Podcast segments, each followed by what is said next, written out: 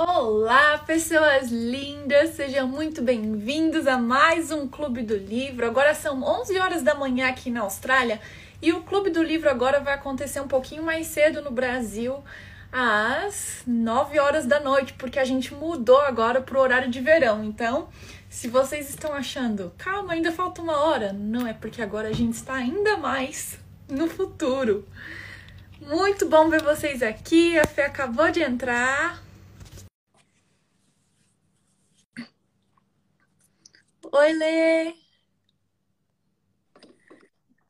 Oi, meu amor! Bom dia, amiga! Bom dia! Que gente, a gente ficou uma semana sem fazer, parece que eu tô há um ano.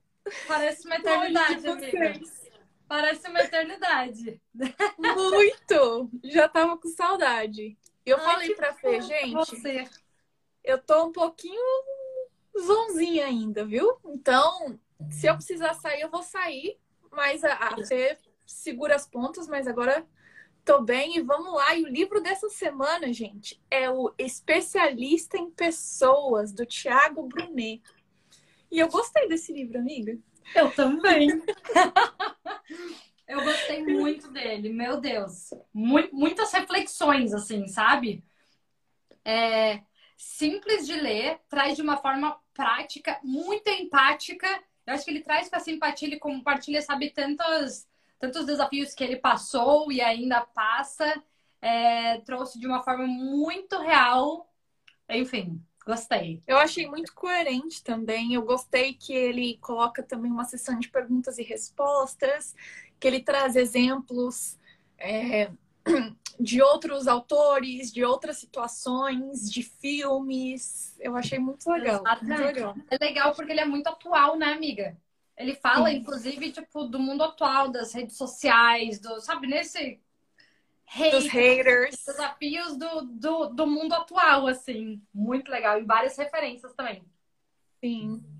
Bom, e aí ele começa na introdução, já tem muita coisa, né? Ele fala é, muito dessa questão do mundo ideal e do mundo real. No mundo ideal, tudo é bonito, todas as pessoas se amam, como é, diz a Bíblia, mas no final das contas, a gente sabe que não é bem assim e a gente precisa aprender a lidar com as pessoas. É, e, e, ele fala que também tem uma coisa no, no mundo real, né, que a gente meio que precisa aprender a sobreviver no mundo tal como ele é. Então, às vezes a gente quer criar essa ilusão, mas infelizmente as coisas não são assim. Eu acho que essa parte que ele já começa já é muito perfeita, porque é, a, a grande questão do livro todo é que volta para nós. A gente acha que a gente vai aprender a lidar com o outro e a gente compreende que, na verdade, para lidar bem com pessoas, a gente tem que se melhorar, né?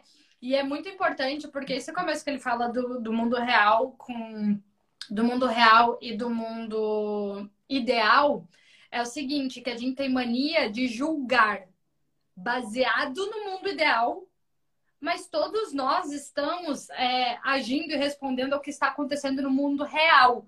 Então, a gente precisa alinhar muito bem as nossas expectativas, porque isso faz da gente é, hipócritas né? Porque a gente espera que todo mundo viva no mundo ideal. E o que é o mundo ideal, gente? As pessoas amam umas às outras, ninguém julga para não ser julgado. A família neste lugar é a que mais preserva os familiares e aqueles que nos ofendem e nos perseguem serão perdoados sem demora ou ressentimentos. Mas é lindo. Mas no é mundo é real as coisas ainda não funcionam assim. Familiares fofocam, amigos traem e quem deveria amar você simplesmente o abandona né? Então a gente precisa alinhar as nossas expectativas ainda ao mundo real, mas a gente precisa mudar os nossos comportamentos baseados no mundo ideal, aprendendo a cada dia com a consciência de que a gente vai errar também. Com certeza. E ele também fala que, é, apesar disso tudo, não existe um sonho que é realizado sozinho. E uma coisa que eu sempre falo também, a gente não chega a lugar nenhum sozinho. Então a gente precisa das pessoas. E as pessoas precisam da gente. A gente está conectado. Então, nada melhor do que a gente aprender como manter essas conexões E algumas coisas que ele fala aqui no livro, ele mesmo fala: nossa, mas isso não é frio, isso não é egoísta. Mas no final das contas, não, a gente precisa manejar, a gente tem diferentes níveis de amizades, a gente tem diferentes é, conexões e tá tudo certo. A gente precisa entender e manejar tanto as nossas expectativas como o nosso coração e como a gente se dá para o outro também. Nossa, é muito real. Gente, eu grifei muita coisa nesse livro. Muita. É porque ele traz umas frases que são muito poderosas que ajudam a gente a compreender tantos, tantos detalhes, assim. É, primeiro que não adianta, a gente precisa aprender a se relacionar com pessoas, porque são as pessoas que definem se a nossa vida valeu ou não a pena. Então não adianta, a gente precisa se, se relacionar, aprender. Outra coisa, não adianta a gente se revoltar, sair xingando as pessoas, porque é muito difícil lidar com pessoas, porque quanto menos inimigos a gente tiver, mais chances de terminar bem a gente tem. Então a gente está aqui para aprender a lidar com pessoas, sim, a gente vai constantemente aprender sobre isso. É, e aí, essa parte que a Ana comentou, ela é muito importante porque a gente aprende a lidar com pessoas quando a gente entende em que contexto cada pessoa, a gente coloca cada pessoa na nossa vida. E isso ajuda a gente a alinhar as expectativas também, se frustrar menos e aprender o que a gente compartilha com cada uma dessas pessoas, né? É, ele falou uma coisa que eu achei muito legal. Olha aqui. Essa geração mimimi como dizem por aí, ainda não entendeu o segredo do sucesso. A geração que tem o poder de bloquear nas redes sociais está usando esta alternativa sem moderação na vida real. Parece que ninguém quer mais resolver problemas, basta silenciá-los. Como já dizia Freud, a fuga é o caminho mais seguro para se tornar prisioneiro daquilo que quer evitar. Então, como hoje a gente está muito vinculado nas redes sociais, a gente acha que a gente pode falar tudo e dar opinião em tudo. E a gente acha que, ah, se essa pessoa não me interessa, se essa pessoa falou, eu vou bloquear. A gente tá perdendo essa capacidade de lidar com solução de problemas, com conflitos, né, com pessoas diferentes, diferentes opiniões. Até a questão de empatia, compaixão também, tipo, Exato. peraí, se a pessoa tira uma foto, ele até falou uma coisa que aconteceu comigo recentemente, se a pessoa tira uma foto com uma pessoa, se isso já significa que aquela pessoa pensa exatamente como aquela pessoa, uhum. ou se você é, coloca, sei lá, eu fiz um, uma homenagem ao, ao Brasil no dia 7 de setembro e teve tanta gente que falou: não, mas isso é política e não sei das quantas. Gente, isso não é política, mas são símbolos que representam coisas agora e que as pessoas estão muito preto no branco. É ou não é? Então é tudo descartável, é bloco, é não sei o quê. Então a gente precisa aprender a lidar com isso também. Uhum, exatamente, exatamente. E de volta, gente. Esses problemas, eles vão continuar. Então, a solução sempre está em nós e não em tentar mudar os outros. Por isso que é tão importante a gente trazer essa responsabilidade de se tornar especialista em pessoas e aprender a desenvolver isso. E mas passando para a próxima parte, tem tanta coisa. Meu Deus, tem muita coisa. É, tem uma coisa que eu acho interessante, uma reflexão para todos nós também. Imaginem que vocês são bilionários, que vocês podem comprar o que vocês quiserem, que vocês podem ter, sei lá, a Lamborghini, aquele aquele, aquela mansão que você sempre sonhou, aquele último andar no prédio com a vista mais maravilhosa, tipo os jantares que você quiser. Só que imagina que você tá sozinho numa ilha deserta, que não tem ninguém para compartilhar. Então, tudo quando a gente coloca em perspectiva é tipo, peraí, acho que talvez eu preferia estar com pessoas que eu amo, compartilhando com pessoas, do que ao invés de ter tudo isso, sabe? Então, coloca muito em perspectiva também os nossos sonhos, os nossos desejos, o que, que a gente uhum. realmente quer. E ele fala: a melhor maneira da gente viver uma vida boa é a gente ter menos inimigos, é, ter os amigos certos e, e sabe, e, e, não se abalar. O que a Fê falou no começo, a gente tem que fazer essa manutenção dentro da gente mesmo. E aí ele começa no capítulo 1, isso foi só a introdução, viu, mesmo? No capítulo 1, ele fala sobre as três esferas da amizade. Ele fala que existem os amigos íntimos, que são os mais próximos de nós, os necessários e os estratégicos. E aí ele fala: quem é que nunca se decepcionou com um amigo, né? Ele conta a história também de Jesus, de Pedro, de Judas. É... E é muito legal, porque ele já começa falando: Jesus Cristo, que nunca errou com um ser humano e ficou cerca de três anos treinando seus doze amigos, foi traído por um deles sem dó nem piedade. Se isso tudo aconteceu com um único homem que jamais cometeu um único ato de maldade em toda a vida, imagine conosco, simples mortais. De novo, gente, todo mundo vai errar. A gente vai errar, as pessoas vão errar com a gente. Se a gente começar a levar tudo a ferro e fogo, já era. A gente só tá complicando a nossa vida, né? É, só quem come a nossa mesa e escuta nossos segredos pode nos trair. De os de fora, no máximo, nos decepcionam. Então Eu é muito mais fácil até. Olha a questão da traição e decepção, até os nomes que a gente está dando às coisas, né? O peso, que de volta isso nos ajuda a alinhar essas expectativas. Com certeza, com certeza. E aí ele, é... eu acho que ele começa falando sobre os estratégicos, não?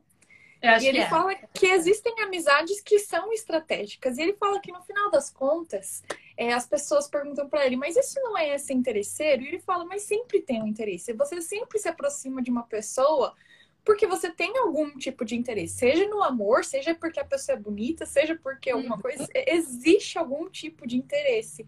É, e isso acontece sempre em tudo que a gente faz, na verdade. A gente faz coisas porque a gente tem um interesse naquela coisa. E as amizades, elas se constroem porque começam a partir desse interesse e quando é um interesse mútuo, é, tem, tem a oportunidade de crescer e mudar de nível, né? E ele até fala, você uhum. pode ter um amigo íntimo que depois se passa só para uma amizade necessária ou de interesse, mas uhum. é, é meio que uma desmistificação disso, sabe? Você se aproxima de pessoas que têm alguma coisa que pode te ajudar e que você tem algo para oferecer também. Tá aí a, a questão do networking, é, da, das cadeias de.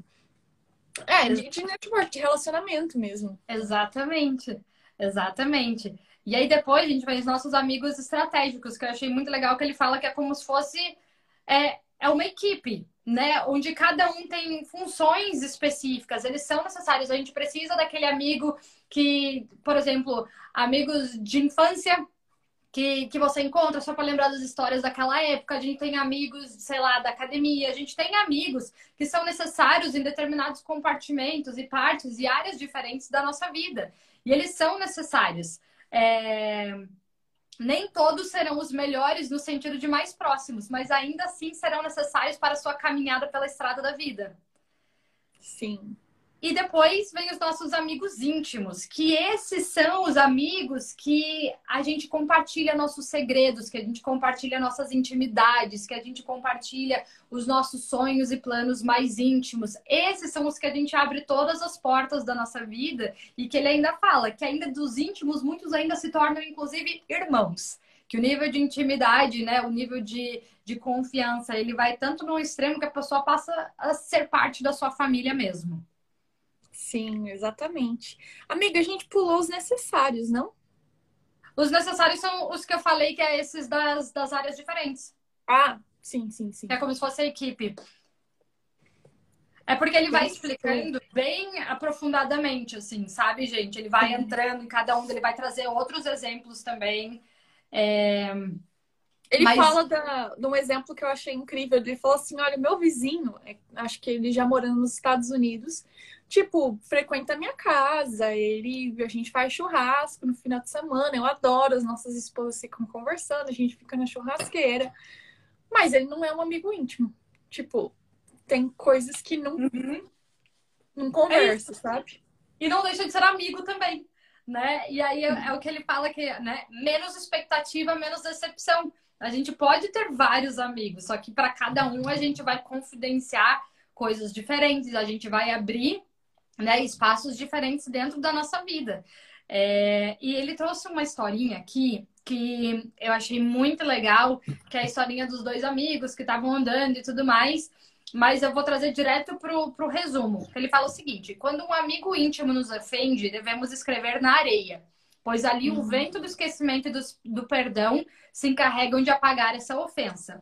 Quando um amigo nos faz algo grandioso, porém, Devemos escrever na pedra, cravar na memória e no coração. pois ali nem o vento e nem o tempo poderão apagar as marcas do bem recebido. E a gente é, é muito poderoso porque a gente vai refletindo o tempo inteiro sobre a nossa vida, né? Muitas vezes a gente é tão certeiro para lembrar e guardar as mágoas, o que a pessoa fez, o dia que ela te machucou, o dia que ela te decepcionou. E a gente tem a tendência de esquecer de todas as coisas boas que os nossos amigos já fizeram, principalmente no momento que uma decepção vem. E então eu acho que assim esse livro é cheio de lições assim que faz a gente refletir muito.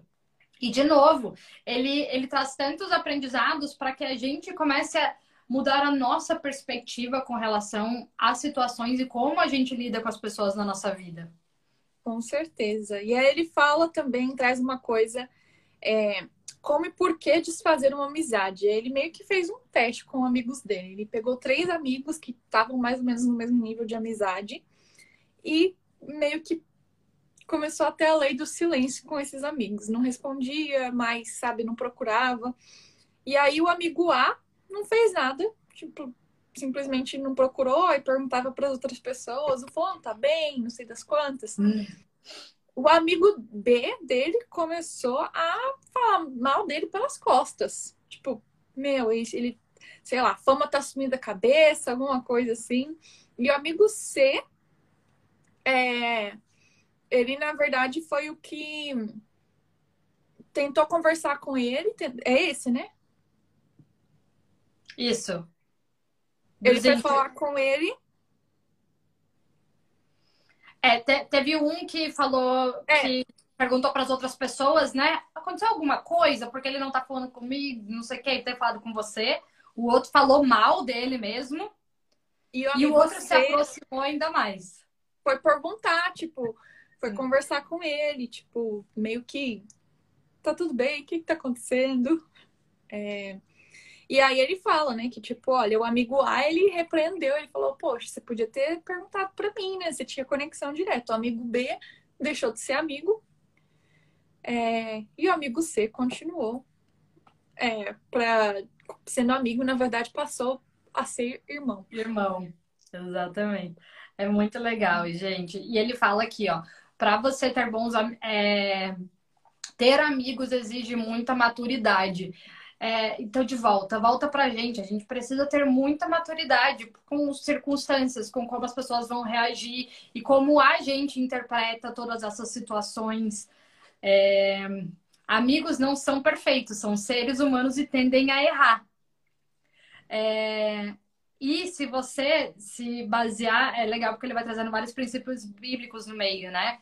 Mas se a gente deposita a nossa única e verdadeira confiança em Deus, a gente para de colocar tanta expectativa nos nossos amigos, familiares e outras pessoas que vão nos decepcionar, porque como humanos, nós somos, né, passíveis a erros.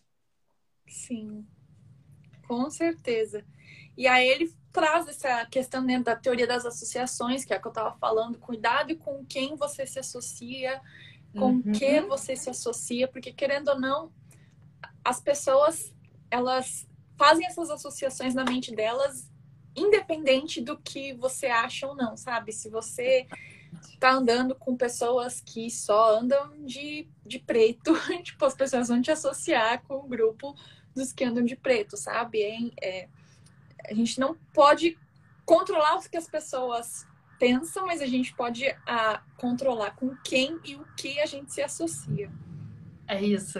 E aí ele fecha esse capítulo com uma coisa que eu achei bem bonita. Não desista das pessoas. Várias feriram você, mas várias outras podem contribuir para a sua cura.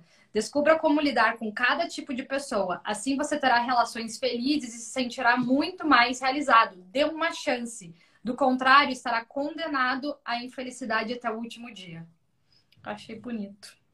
Muito bonito, muito bonito. E aí, é, é interessante porque a cada capítulo ele meio que fecha o capítulo com perguntas e respostas. Então, alguns seguidores dele mandam perguntas e ele vai respondendo o que ele acha que é certo de acordo com esse tema, né? Sim. Tem muitas, elas são muito longas, mas vale a pena. Esse livro vale a pena ler. É muito legal. E acho que é um que, tipo, dá para sempre voltando, né? Eu tinha ouvido ele durante a semana Aí ontem eu, eu li e ouvi de volta. E tantos insights, sabe? Tantos pequenos detalhes, é algo que a gente precisa se lembrar o tempo inteiro mesmo. Olha uma coisa linda aqui do Pequeno Príncipe que ele cita. É loucura odiar todas as pessoas porque uma te espetou. Então a gente não pode se fechar para o mundo quando uma pessoa machuca a gente, sabe? Uhum, generalizar e tudo mais. Exato. Aí, gente, a gente vai para o capítulo 2. a gente está no 2 ainda. Que aqui ele fala sobre a, teoria dos incontornáveis, dos contornáveis. Deixa eu só falar aqui os nomes certos, até para. É, acho que é, é, o próximo capítulo que é dos contornáveis. Então ele começa fazendo a teoria dos incontornáveis. Gente, quem são essas pessoas incontornáveis? São pessoas com quem você terá que conviver mesmo que não queira. E por isso damos a eles o nome de incontornáveis, que podem ser pais, primos, irmãos, tias, sogros, né? São pessoas que, por mais que a solução das coisas seja se afastar de pessoas assim, nem todas a gente vai poder. Então, o um exemplo clássico dessa categoria de pessoas difíceis são familiares, irmãos, cunhados, pais, avós, pessoas que fazem parte do seu ambiente de trabalho também podem ser incluídas neste grupo. E são geralmente aquelas pessoas que são bem difíceis de lidar, sabe? E a primeira coisa para aprender a se blindar emocionalmente nas relações com essas pessoas é justamente aceitar que elas são incontornáveis e parar de tentar mudar elas eternamente. Exatamente. E essas pessoas são pessoas que a gente não tem como tirar da nossa vida. Inclusive, eu acho que aqui no livro que ele fala, ele fala: a gente pode escolher as nossas amizades, mas Deus, todo perfeito, todo poderoso, que foi lá e escolheu quem ia ser nossos familiares. Sim. Então, entre a gente fazer as escolhas certas e Deus fazer a escolha certa, provavelmente Deus está certo, sabe? Ele colocou as pessoas certas no nosso caminho. E elas são incontornáveis por, por conta disso, sabe? Elas sempre vão uhum. ser parte da nossa família. Quer a gente queira ou não.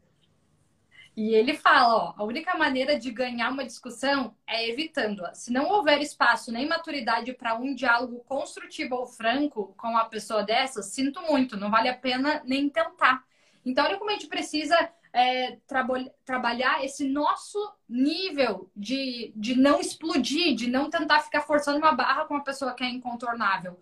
Não há quem entre em uma briga familiar e saia ganhando. Você pode até sair com a razão, mas perde muito emocionalmente. É muito desgastante quando a gente tem que ficar é, se posicionando nesse tipo de, de relacionamento, porque os incontornáveis, eles geralmente têm é, essa, esse emocional inquebrável. Eles não vão desistir, eles vão continuar. São aquelas pessoas difíceis mesmo, desafiadores de lidar. Exatamente. Tem uma, é, uma citação que ele coloca do Carl Jung, que, é, que ele fala assim também: Eu não sou o que me aconteceu, eu sou o que eu escolho me tornar. E é mais uma dessas versões de que a gente não tem controle sobre o que acontece Sim. com a gente mas a gente uhum. sempre escolhe como a gente reage. Eu sou uma pessoa que eu dificilmente entro numa discussão que eu sei que eu não vou mudar a pessoa, nem a pessoa vai mudar e que, sabe, tipo, que Sim. não vai resolver, não vai adiantar de nada. Então eu uhum. geralmente só escuto, deixo a pessoa falar, e eu mudo de assunto. E olha que. Não, é muito isso. E ele fala que, gente, quem lida com pessoas incontornáveis está entendendo o nível disso, né? E ele fala aqui, ó, palavra-chave para o relacionamento com incontornáveis a partir de agora realmente é o perdão. O perdão não valida o erro cometido contra você, mas é capaz de libertá-lo da dor de viver em função do que já sofreu que é o que a maior parte das pessoas passa. A gente passa a vida inteira carregando essa dor, porque a gente não consegue perdoar, a gente não consegue compreender que essa pessoa é uma incontornável, né? O perdão, é... aí ele continua aqui: perdão não é aceitar como justificável o erro da pessoa, mas tirar de suas costas a bagagem pesada do ressentimento. Quando a gente muda, vira essa chavezinha, fica mais fácil a gente não deixar o nosso coração ser tão atingido toda vez que isso acontecer. É uma relação de perdão diário, porque essa pessoa provavelmente vai continuar te machucando, né? Mas a gente vai ter que aprender a realmente proteger o nosso coração mesmo e aprender a perdoar diariamente. Sim, e uma coisa que ele fala também que a gente se esquece às vezes é que os problemas sempre vão existir e a gente não pode evitar é, a gente nunca vai evitar problemas, porque sempre vão acontecer. Mais uhum. uma vez, a gente vai acontecer, vai escolher como a gente lida com eles. E uma coisa é super relacionada é que ele fala, se possível, quando depender de vós, tende paz com todos os homens. Ele fala algumas vezes aqui no livro aquela questão de ou você tá, tá certo ou você tá feliz, alguma coisa assim. É, gente, a, a Bíblia fala, né? A, a melhor coisa pra gente não é a felicidade, é a paz. Quando a gente tá em paz, tá tudo certo. Felicidade vem, tristeza vem, felicidade é vai, sabe? É, mas a questão do da paz realmente é o que todos nós estamos buscando. É isso mesmo. E olha aqui, gente. É, que todos carregamos uma dor ou uma frustração com incontornáveis, isso é fato, a maior parte de nós temos. Agora, qual é a solução? Mas tê-los por perto, a uma distância segura, sempre será melhor do que a ausência deles. Ou seja, muitas vezes a gente quer eliminar essa pessoa da nossa vida. Quer saber? Também não quero, só que assim, eternamente, gente, a gente precisa dessa relação emocional. E ele explicou isso aqui muito bem. Ele trouxe tantos exemplos que são muito ricos de pessoas que foram abandonadas pelo pai, pela mãe, e depois dos 20, 30 anos querem voltar a encontrar essa pessoa, porque a gente tem essa necessidade aqui, ó, é, de. É, ele até explicou aqui, é, não é nem aceitação dessa relação emocional. Você pode tentar, ah, você pode tentar fugir do, do sentimento ruim de ser desprezado ou ferido por seu pai, mas a vontade de ser reconhecido sempre será maior do que essa tempestade emocional. Então, é, ele explica sobre a importância dessa distância. Aí também não precisa ter essas pessoas super perto, acolher no nosso ambiente, mas a gente também não precisa eliminá-las da nossa vida completamente. É importante que a gente mantenha essa distância segura. Ele, inclusive, fala uma chave super preciosa aqui, é que a flexibilidade garante durabilidade. Então, a gente precisa ser uhum. flexível na nossa vida. Isso com tudo, viu, gente? Não só com pessoas, todas as áreas. E é legal que ele trouxe até uma analogia. Você pode ser duro e rígido como um lápis, mas ele quebra mais rápido do que uma borracha. Né? Então, não adianta. Às vezes a gente acha que a gente é fraco porque está sendo flexível, mas não, gente. A flexibilidade é uma chave de sabedoria maravilhosa. Com certeza. Bom, Com tem, tem, muita coisa nesse daqui, gente. Vamos passar para o próximo aqui. E, ó, e ai, deixa eu só fechar com uma coisa que é bem poderosa que ele fala aqui. É que ele fala sobre a indiferença. Muitas vezes a gente acha que a gente está sendo muito sábio por ser indiferente. E aí ele complementa aqui. A indiferença mata mais que câncer. Muitos adoecem por conta do desprezo que sofrem da parte de quem admiravam ou amaram alguma vez. Quantas foram as vezes que os que mais precisa... que o que mais precisávamos era de um abraço, mas pedimos para quem am amávamos que se afastassem de nós. Quantas vezes a gente não faz isso, gente, por causa do orgulho e da indiferença? A gente quer ser amado, quer ser cuidado, quer ser protegido, mas nosso orgulho é tão alto que a gente pede para a pessoa que a gente ama se afastar. Quantas outras dissemos que queríamos ficar sozinhos quando o que queríamos era companhia? Temos vergonha de assumir nossas fragilidades, de reconhecer nossas limitações e até mesmo de dar um passo positivo em direção a alguém que nos fez mal. Se existisse um remédio que inibisse a sua altivez, o seu egoísmo, os seus achismos ou o seu orgulho, será que você não ligaria para alguém agora mesmo para ter uma atitude diferente? E achei muito poderoso quando ele falou isso. Enfim. Muito mesmo. Muito mesmo. Ah, gente, tem muita coisa fala nesse capítulo aqui. Vocês vão ler o livro, hein? Com certeza. Depois, gente, o capítulo 13, ele fala sobre a gente lidar com os contornáveis, que são essas pessoas que a gente pode ter escolha. O nosso cabeleireiro, onde a gente faz compras, o nosso, sei lá, professor de inglês. São pessoas que a gente, no final das contas, se as coisas não estão indo bem, a gente pode. A gente mudar. não precisa conviver com elas no dia a dia. Exato. Isso. É... Olha aqui que eu coloquei. A, que eu grifei aqui, ó. A arte de se relacionar é fundamental para o sucesso. É impossível se tornar bem-sucedido sem se relacionar. Ainda que você acredite ser bom o suficiente sozinho, você terá que comprar, vender, trocar, sejam bens e produtos, seja conhecimento ou o que for. Não é possível ter sucesso sozinho. E a gente vai ter que se relacionar justamente com essas pessoas contornáveis. É... Aí, Com certeza. ter sabedoria, utilizar as palavras é a solução milenar para os problemas de agora. É simples de entender, mas difícil de, pra... de praticar.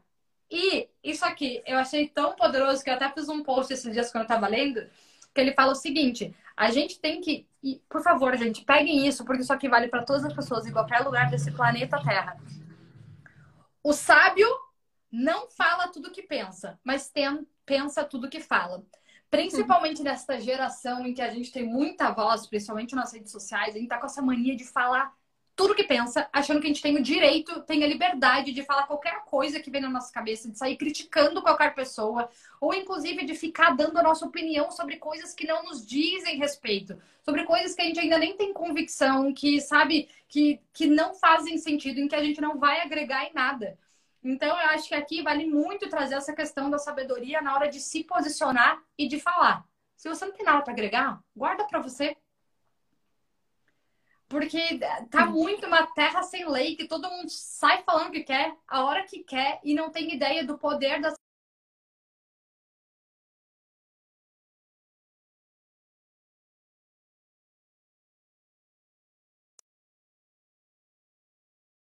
como alcançar. Aí. Voltei, gente. Minha mãe tava me ligando incessantemente. e aí, é, depois ele. Ah, ele... amiga, uma Oi. coisa importante. Ele fala nessa parte, tipo, cara, vamos falar sério, tá na hora de crescer. Esse negócio de que, ai, eu não levo desaforo para casa. Ai, não, comigo é bateu, levou. Gente, isso aí não é maturidade, não. Não. Pessoas maduras não fazem isso. Tem gente que fala que tem tanto orgulho, não, mas eu, não, eu sou desaforada mesmo. Eu vou lá, eu vou lá e falo, não sei o que. Não, gente, não precisa eu disso. Tenha paz. Perfeito. Não, é perfeito. E ele ainda traz aqui, a gente, ele traz, olha, um passo a passo para você começar a desenvolver essa maturidade na comunicação, né? E principalmente, ele traz aqui uma coisa: a gente precisa entender que a maturidade vem com o cumprimento das nossas responsabilidades. Quando a gente entende da responsabilidade que a gente tem sobre o que a gente fala, sobre o que a gente faz, a gente começa a amadurecer também. Agora, ficar falando tudo, ficar querendo dar opinião em tudo, gente, isso é coisa de pessoas mal resolvidas. É como se fosse, tipo, adolescente rebelde.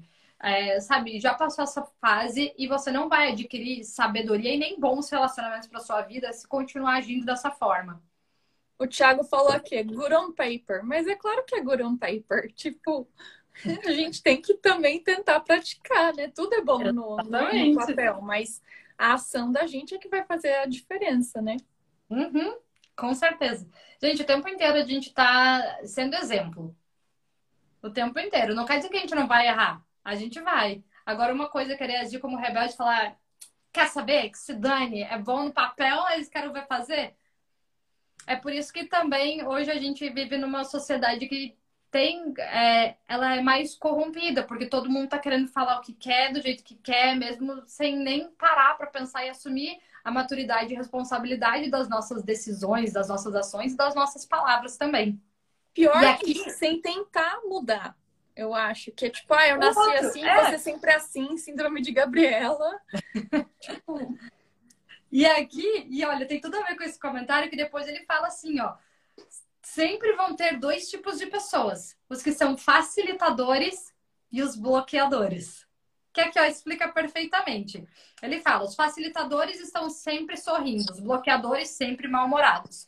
Facilitadores querem ajudar mesmo que o problema não esteja relacionado a eles. Bloqueadores não procuram fazer o bem desinter... é, desinteressadamente. Facilitadores não guardam rancor, são, são despretensiosos de coisas materiais, são disponíveis e gostam de ouvir os outros, enquanto que os bloqueadores são amargurados, avarentos e egoístas.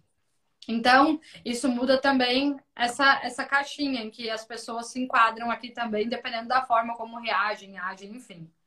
E, gente, é, a gente tem exemplos disso todo o tempo, mas ele traz um exemplo. É, ele traz um exemplo não sei, se você já viajou de avião algum dia, você provavelmente já passou por isso. Ele chegou atrasado para pegar um voo, mas ele ainda uhum. tinha 15 minutos e se a atendente deixasse ele ir, ele não tinha mala para despachar, ele conseguiria pegar o voo. Aí ele disse que a atendente estava lá lixando as unhas e falou assim: "O senhor já está atrasado, não tem mais" não tem mais como entrar no voo. Tá. E aí ele, a, uma outra atendente meio que viu que ele estava um pouco em pânico, foi lá e falou assim: que está acontecendo? Posso ajudar? Então, enquanto uma tava, tipo assim, talvez pelas armaduras da vida dela, tava tipo, o problema é seu, eu não vou te ajudar. A outra, não, corre. Se você correr, você consegue pegar seu avião, sabe? E existem pessoas desse tipo o tempo todo à nossa volta. E aí ele fala no, nos capítulos mais à frente sobre a questão da inveja também. Tem gente que, não, não, na verdade, nem quer ter o que você tem. Na verdade, ela só quer que você não tenha o que você tem. Não tenha. Exatamente. E isso uhum. é um problema gigantesco. E olha que coisa poderosa. É, ele traz aqui sobre a questão da compaixão, né?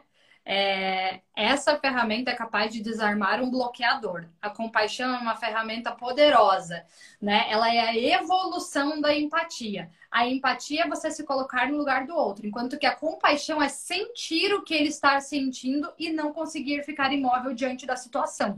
E ele trouxe aqui um outro exemplo que eu fiquei ali lendo e imaginando como que eu lidaria com aquela situação. Ele, é o exemplo do aeroporto também, que ele estava esperando um cafezinho com a esposa dele e tal.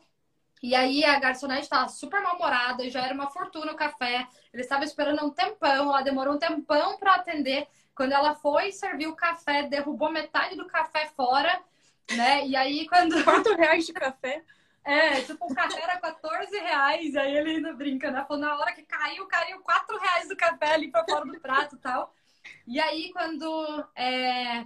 Tanto que a esposa dele, que é super paciente, falou, cara, eu quero falar com o gerente, só que é inadmissível.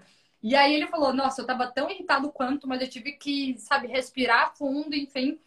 E quando ele foi pagar a conta, é... ele falou para ela, olha, muito obrigada pelo seu serviço. E ela, obrigada pelo quê? Aí ele falou assim, porque eu imagino quão desafiador não deve ser para você, né? É, tá aqui, vendo tantas pessoas indo viajar de férias, não sei o que, enquanto talvez você pode estar tá passando por um momento difícil, talvez você vê que deixar alguém que você ama em casa, sabe? Talvez. Nanana. E, é, e ele desarmou essa pessoa que era uma bloqueadora. Então, assim, ele conseguiu ter compaixão em um momento tão desafiador. É difícil, gente, quando a gente está se sentindo afetado, afrontado, tudo mais, você ainda Amiga. lá e trazer uma atitude eu, dessa. Eu tenho um, vários exemplos disso, mas eu aprendi isso quando eu me mudei para Bulgária e, e eu tenho essa filosofia para mim. Eu, eu geralmente faço questão de tratar bem quem me trata mal. E as coisas mudam muito. Olha só, eu tenho um exemplo que mudou não só as coisas para mim, como mudou para todos os brasileiros subsequentes que foram morar na, na, na Bulgária. É, quando eu me mudei, eu não falava búlgaro, né, gente? É, eu estava no básico, mas eu precisava abrir uma conta no banco. E sempre que eu precisava fazer, não tinha tipo essas coisas de internet bank na hora, sabe? Tipo, tudo no aplicativo. Não, você tinha que ir lá no banco preencher uma papelada, tudo em búlgaro. E quando eu fui para Bulgária, a Bulgária ainda era muito xenofobista, tipo, não gostava de estrangeiros. Então, quando eu entrava no banco, eu era sempre muito maltratada. E tinha uma tiazinha no banco, no caixa, que geralmente sempre era ela que me atendia. E ela era muito, tipo, revolts, cara. Ela era, tipo, na Bulgária se fala búlgaro, se você não consegue preencher os seus papéis, o problema não é meu. Tipo assim, ela era do, dos bloqueadores, nada dos facilitadores. E aí eu, toda vez que eu ia pro banco, eu ficava super chateada, porque eu falava, cara, como que eu vou resolver a situação? Tipo, eu preciso de ajuda. Se, se a gente faz coisa em banco em português ainda é difícil, imagina em búlgaro, uhum. cara. Meu Deus do céu. Aí eu tive uma ideia. Eu fui pro Brasil de férias. E aí eu falei assim, quer saber de uma coisa? Fui para 25 de março, quem é de São Paulo conhece. Fui lá e comprei um monte de chaveirinho do Brasil. Tipo, uns chaveirinho bonitinho, não sei o quê. Voltei pro banco na Bulgária E aí eu dei um chaveirinho para ela com uma cartinha. Falei assim: Ai, senhorita, eu gostaria de dar isso aqui para você porque eu estava no Brasil e eu lembrei de você e o quanto você me ajuda e o quanto você é especial e não sei das quantas. Uau! Cara, daquele momento em diante foi: Anítica, você não precisa nem preencher os papéis, deixa que eu, que eu, que eu preencho para vocês. E aí, quando foram chegando depois brasileiros na Bulgária ela fala, você é brasileiro, você conhece a Ana e não sei do que, ela é tão doce. Uau. E aí eu ia fazendo isso com todo mundo, me maltratava. Nossa, eu lembrei de você, comprei um chocolate para você e não sei das quantas. Minha filha, as Meu coisas Deus. mudam. Mudam muito. Incrível. E isso é uma questão de tipo, é manipulação? É, mas no final das contas você tá jogando jogo. Ou você vai ser maltratado, ou você vai fazer com que a pessoa te veja pelo seu lado bom. Então, sempre que isso acontece, nossa, isso eu aprendi cedo. e funciona. E é, e é aquilo, né? Não pagar com a mesma moeda. O que, que vai ajudar? Sim. Se revoltar e começar a tratá-la da mesma forma só vai piorar aquela situação. Com certeza. Isso na polícia, gente. Na polícia. A polícia era super revoltada lá na, na Bulgária, porque tinha que ficar lidando. Tem um, um conflito gigantesco entre a Bulgária e a Turquia. Então, é, tipo, eles viam um monte de gente da Turquia, eles já ficavam irados, aí já começava a tratar você mal.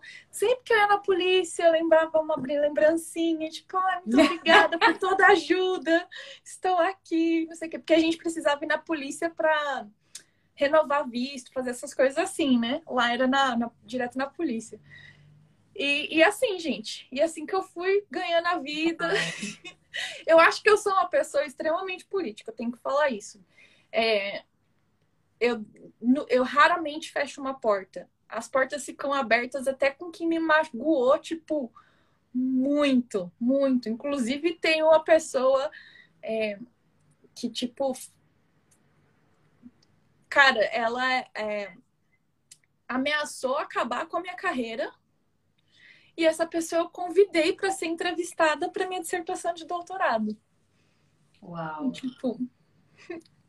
É tipo aquela. Eu sei que você sabe, você sabe que eu sei, mas a gente agora tá em paz. Tipo, ok. É isso, tra trazer a responsabilidade para si, né? Sim. É, gente, não adianta. Relacionamento com pessoas é tudo.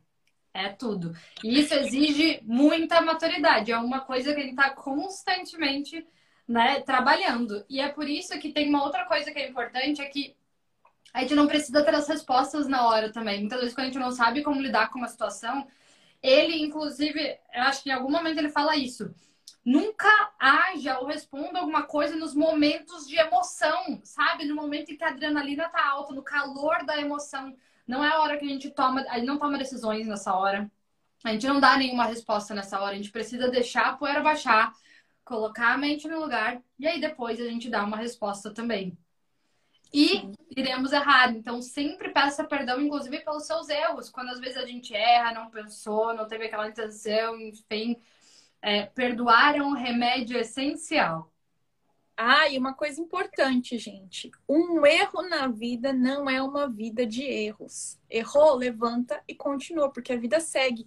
E isso, gente, é no seu dia a dia, viu? Se você acordou e você falou, ah, eu vou fazer exercício de manhã e você não fez, não acaba com o resto do seu dia. Ainda tem o dia todo pela frente, sabe? Recomeça, recomeça com mais energia. Não deixa um fato, um acontecimento estragar o resto, sabe? Isso é muito importante.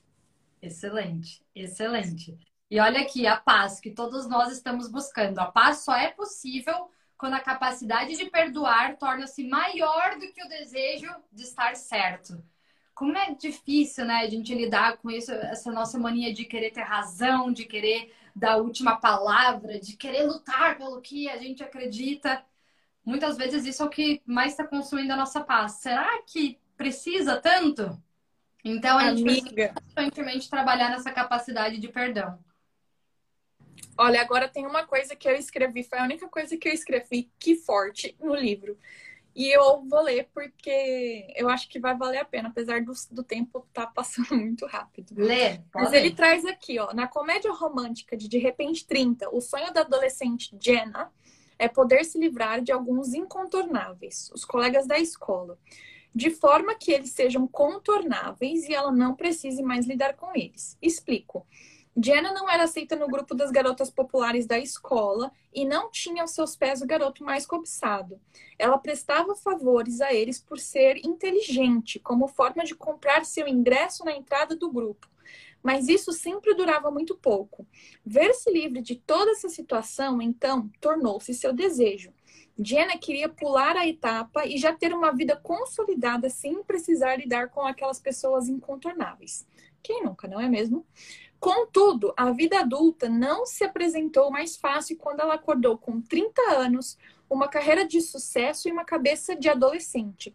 Qual não foi a tristeza de Jenna ao perceber que tinha deixado muitas coisas para trás para conseguir ser aceita?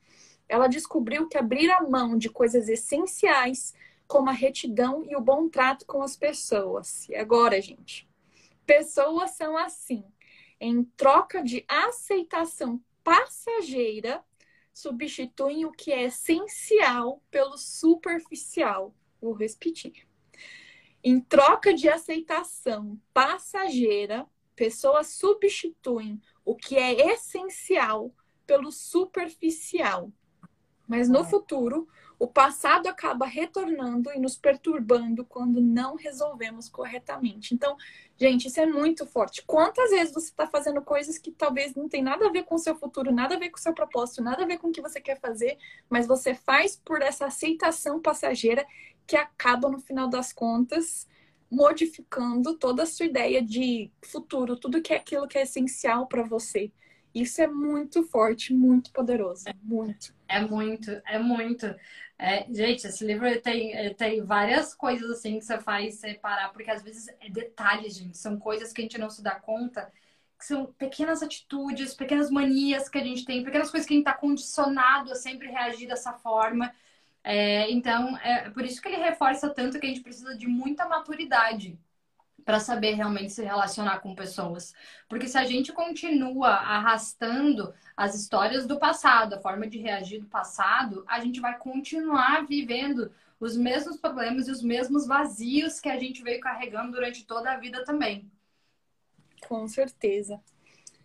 E ele Qual fala que quando a gente está numa discussão, é, o melhor não é você sair com a razão e ninguém sair ferido.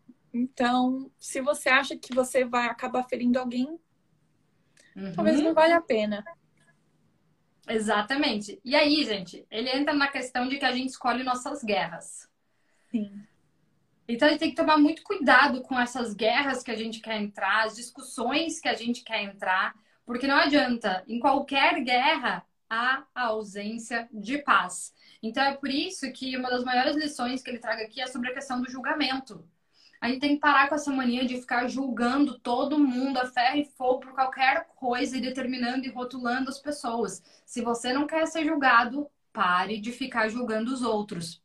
E depois, consequência disso, também desse julgamento, vem a questão da inveja, né? E de novo, a Aninha falou antes, mas é aquela questão. A, a inveja, é, ela tá muito mais ligada à pessoa não querer ver a sua felicidade do que é, do que querer ter o que você tem. Ela não necessariamente quer, mas ela só quer que você não tenha. Então a inveja é essa amargura gigantesca de realmente é, inconscientemente desejar que o outro não tenha algo. Sim. Com é certeza. E é verdade. Eu tava pensando no, no, portu... no inglês, tem duas palavras para inveja, né? Tem o jealous e tem o envious. O jealous no inglês é tipo, você só pode ter inveja daquilo que você tem. Tipo, se você é meu namorado, eu tenho inveja do meu namorado. Eu tenho. Eu, é... é que é ciúme. É ciúme. Ciúme, ciúme. É. Ciúme. Pera, ciúme e inveja. É porque eu tô pensando, será que a inveja boa é que a galera com, tipo, fala como ciúme? Não, é, é porque não, porque os ciúmes é quando você está muito mais vinculado, por exemplo, os ciúmes, é, você quer aquilo. O ciúme é, é uma falta de confiança, entende? Eu tô com ciúmes do meu namorado, eu não quero que ninguém chegue perto, eu não quero que ninguém veja ele, eu quero proteger aquilo que é meu. Enquanto que a inveja é tipo a distância, eu não quero que aquela pessoa tenha aquilo, entende? é, é um sentimento diferente, que é o que eu acho que é jealousy, tá muito mais linkado a ciúmes. Ciúmes e envious, a é, inveja. Isso. Fechou. Quando a cabeça precisa pensar em dor. Aí, gente, depois ele entra aqui na questão dos haters e dos críticos, né? É... Que isso fala sempre muito mais do que muito mais sobre a pessoa que está criticando, tá? Ó, é possível observar que esse tipo de pessoas são comumente pessoas inconscientemente frustradas ou emocionalmente é, doentes. Isso fala muito mais sobre a pessoa que está fazendo a crítica do que, do que quem está sendo criticado, tá? Um hater nada mais é do que um ser humano que gostaria de ser o que você é ou fazer o que você faz. É uma inveja profunda, tá? Aqui. Sim. É... A proteção que as pessoas sentem pelo fato de estarem anônimas por trás de uma tela de celular revelou o caráter e as doenças emocionais de muita gente. O problema dessas pessoas são elas mesmas e o passado não resolvido delas. O problema não é você que está recebendo essa crítica. Não se ofenda com as atitudes delas. Elas querem apenas se livrar do peso negativo que carregam e acreditam que xingar ou criticar publicamente alguém é uma válvula de escape. Deixe que essas pessoas vivam o drama que é delas. Não leve isso para dentro da sua casa. Acredite no que eu digo. Nunca vale a pena rebater um crítico ou um hater. E uma coisa importante também, gente, é que em amizades e com pessoas que você convive, elogie em público e ensine no privado, sabe? Repreenda no privado. Você não precisa ficar expondo a pessoa. Imagina quão desconfortável é, isso é, sabe? Tanto para você quanto para a pessoa. Então, elogie em público é, e coisas genuínas, né? Coisas genuínas, porque sempre tem algo bom que a gente pode achar na outra pessoa, no que a pessoa fez. Se ela escreveu um e-mail e tá péssimo, você pode achar alguma coisa boa para elogiar, talvez o tempo que ela usou ou alguma coisa. É, e aí você critica no privado. Perfeito. É isso mesmo. E assim, ó, isso é muito legal, porque geralmente quando tudo que é exposto, geralmente não tem a intenção de fazer o outro melhorar. Ele é muito mais sobre a exposição que você quer ter ali, sei lá, de poder, da liderança, do eu sei das coisas, diz muito mais sobre o nosso ego do que a intenção genuína de fazer com que o outro melhore ou aprenda, enfim. Então, é, a gente sempre tem que ser bem cuidadoso com isso. Com oh, certeza. Gente, capítulo 4, ele fala muito é, sobre essa questão comungal, né? Dos casa, do casamento, a teoria dois em um. É, eu não sou casada, nem tenho namorado, então é, tem muitas coisas que eu não posso aplicar agora, mas aplicarei é, na, na, na minha escolha. Uma importantíssima que ele começa falando que a melhor maneira de evitar um casamento problemático, portanto, é escolher bem. Estou escolhendo, estou escolhendo. É isso, é isso. É, teve uma coisa que eu vi uma vez e ficou muito gravado na minha mente, né? É, o nosso casamento e relacionamentos é, vai ser a parte da nossa vida em que a gente vai passar mais tempo na vida inteira tendo que lidar. Né? É o relacionamento mais importante da nossa vida, é a área mais importante, mais duradoura, mas é que maior parte de nós menos investe. A gente passa tanto tempo investindo no nosso profissional, investindo, sabe, em inúmeras outras coisas e a gente não estuda sobre relacionamento conjugal né? E que teoricamente será o maior relacionamento da nossa vida. E isso sempre ficou, isso ficou muito, isso sempre não, porque foi, faz pouco tempo que eu li isso, mas isso ficou na minha cabeça sobre a importância de se especializar, ler, estudar como é, renovar um casamento, sabe? Como trazer o amor de volta, como, porque tem uma parte que ele fala, e isso aqui, eu acho que é o que, assim, uma das maiores lições desse livro para mim. A gente tá numa, numa a nossa geração hoje, gente, ela não quer lidar com problemas. Tudo é descartável. Tudo é descartável. Então, eu até grifei aqui, eu não sei em qual parte que tá isso. Mas para nós, a gente não quer é, trabalhar alguma coisa. Eu não quero consertar algo que não tá bom. Eu prefiro descartar e comprar um novo. tá tudo descartável. A gente faz isso com as coisas, com as pessoas, com os relacionamentos. Ao invés de eu trabalhar, de eu melhorar, né, tantas crises de casamento e tudo mais, ah, não é para mim, não me faz feliz, que vai embora, não sei o quê. Ao invés de trabalhar e melhorar e consertar, a gente quer descartar. E a gente vai passar a vida inteira descartando e trocando por coisas novas e sem construir esse relacionamento duradouro. É... E muitos casais, na verdade, não querem nem discutir, né, amiga? Tipo, se tem um problema, é difícil às vezes você até trazer o problema porque a pessoa já se sente ofendida. Não, peraí, o que, que você achou que eu fiz isso? Não, o problema deve estar em você. Tipo, você que precisa mudar uhum. isso, você precisa saber. Tipo, e aí acaba com, com, com esse negócio completamente descartável. Muito, eu achei aqui, ó. Gente, isso é muito poderoso. Ele tá, fecha, tá finalizando, mas eu vou falar, vou ler essa parte. A nossa geração resolveu trocar o que está dando problema em vez de consertar. É claro que no mundo de hoje, opções de troca existem em larga escala. É claro que não há os mesmos julgamentos que existiam nas gerações anteriores. É claro que parece que as coisas não foram feitas para durar como acontecia antes. Tudo isso tem facilitado a ideia de que a troca substitui muito bem o reparo. O que cabe questionar é se a felicidade está em se conseguir algo novo ou a conquista de terminar com sucesso o que se começou.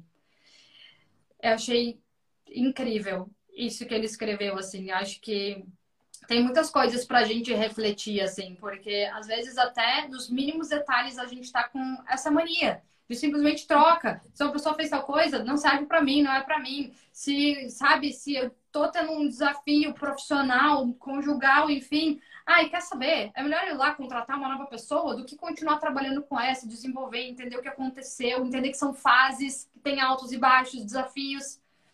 Então a gente tá fugindo desse comprometimento né? É um comprometimento mesmo de se desenvolver, de crescer, de baixar a guarda, né?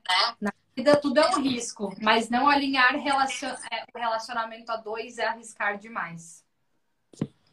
Com certeza. Gente, isso é o capítulo 4 só, viu? Tem muito mais coisa no livro. Três minutos e mais metade do livro. Sim. Mas olha, é, ele fala né, que um dos segredos é o nível de entrega, é, que a gente precisa estar alinhado, que a gente precisa de foco no nosso relacionamento também, é, como em tudo na vida, a gente precisa de foco. E, e eu acho que a gente vai agora transitar um pouquinho é, por um, é, outros tipos de livro no nosso clube do livro. Eu e a Fé a gente decidiu que semana que vem a gente vai começar a ler alguns livros. Eu falo alguns porque eu adorei vários, amiga. Eu também. Do Augusto Cury. Eu também, é, eu, eu li é, o livro dele, do Homem Mais Inteligente é, do Mundo, e o Homem Mais Feliz do, homem, do Mundo, que fala sobre Jesus. Eu adorei a forma como ele escreve. E semana que vem a gente vai começar lendo é, O Vendedor de Sonhos. É assim o título? Eu acho que é. Eu tava até tentando abrir aqui para confirmar, mas eu acho que é esse é, mesmo. O Vendedor de Sonhos, O Chamado, que foi um dos primeiros livros dele. Ele, inclusive, ganhou o prêmio de melhor ficção. E ele, é, ele escreve de uma maneira que é tipo é uma história. Os livros que eu li, né? É uma história, mas tem tanta riqueza de conhecimento, de, de sabedoria, que eu acho que vai valer muito a pena é, a gente trazer aqui para o Clube do Livro. Está animada conosco. E se vocês lerem semana que vem, levanta a mãozinha, participa com a gente também. Vai ser um prazer ter vocês. Com, com certeza. Uh, mais um para a conta, amiga. Check. Yes. yes. E eu sobrevivi, gente. Ai, parabéns, amiga. Você olha, se cuida, recupera a semana inteira pra gente estar tá junto. Vou voltar a deitar agora. Semana que vem. Isso, vai descansar. Muito Até obrigada. Obrigada, Te gente. amo, amiga. Um beijo, te amo. Beijo. Tchauzinho. Tchau.